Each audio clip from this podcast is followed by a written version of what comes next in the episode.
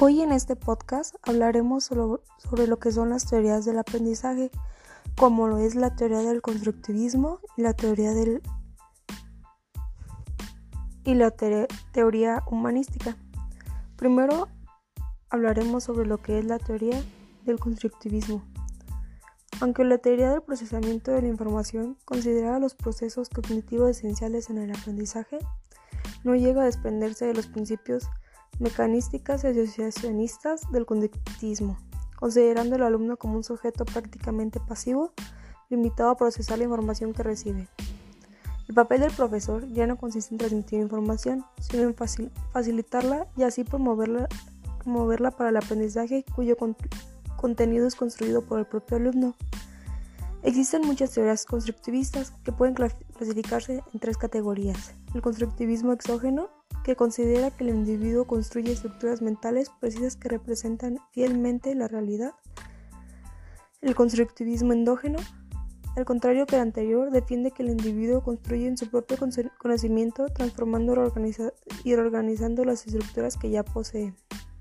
Y el constructivismo dialéctico es un terreno intermedio que sugiere que el conocimiento aumenta a partir de las relaciones entre los factores internos que son los cognitivos, y los factores externos, que son los ambientales y sociales.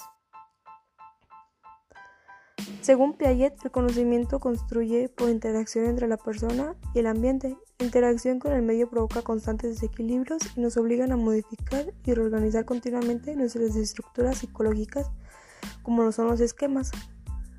El desarrollo cognitivo y el aprendizaje se producen por adaptación mediante procesos de equilibración, como lo es la asimilación, y la acomodación. El aprendizaje según Vygotsky. Si para Piaget el aprendizaje y el desarrollo son procesos que se llevan a cabo de manera individual, para Vygotsky, Vygotsky son consecuencia de su contexto social. El desarrollo y el aprendizaje se producen por la interacción del individuo con otras personas, que lo, como lo conocemos como relación interpersonal. Ahora que ya conoces sobre la teoría constructivista, ¿qué opinas sobre ella? ¿Tienes alguna duda o qué te pareció? Pero ahorita te hablaré sobre la teoría humanística. La teoría del aprendizaje humanista propone en sus principales postulados que la conciencia, la ética y la experiencia emocional son los elementos más importantes para fijar todo tipo de conocimiento en los individuos. La teoría humanista propone un aprendizaje significativo y vivencial y lo define como el proceso que modifica la percepción de los individuos tienen de la realidad y deriva de la reorganización del yo. Para hacer posible este tipo de aprendizaje, el estudiante debe tener libertad de acción para alcanzar confianza en sí mismo.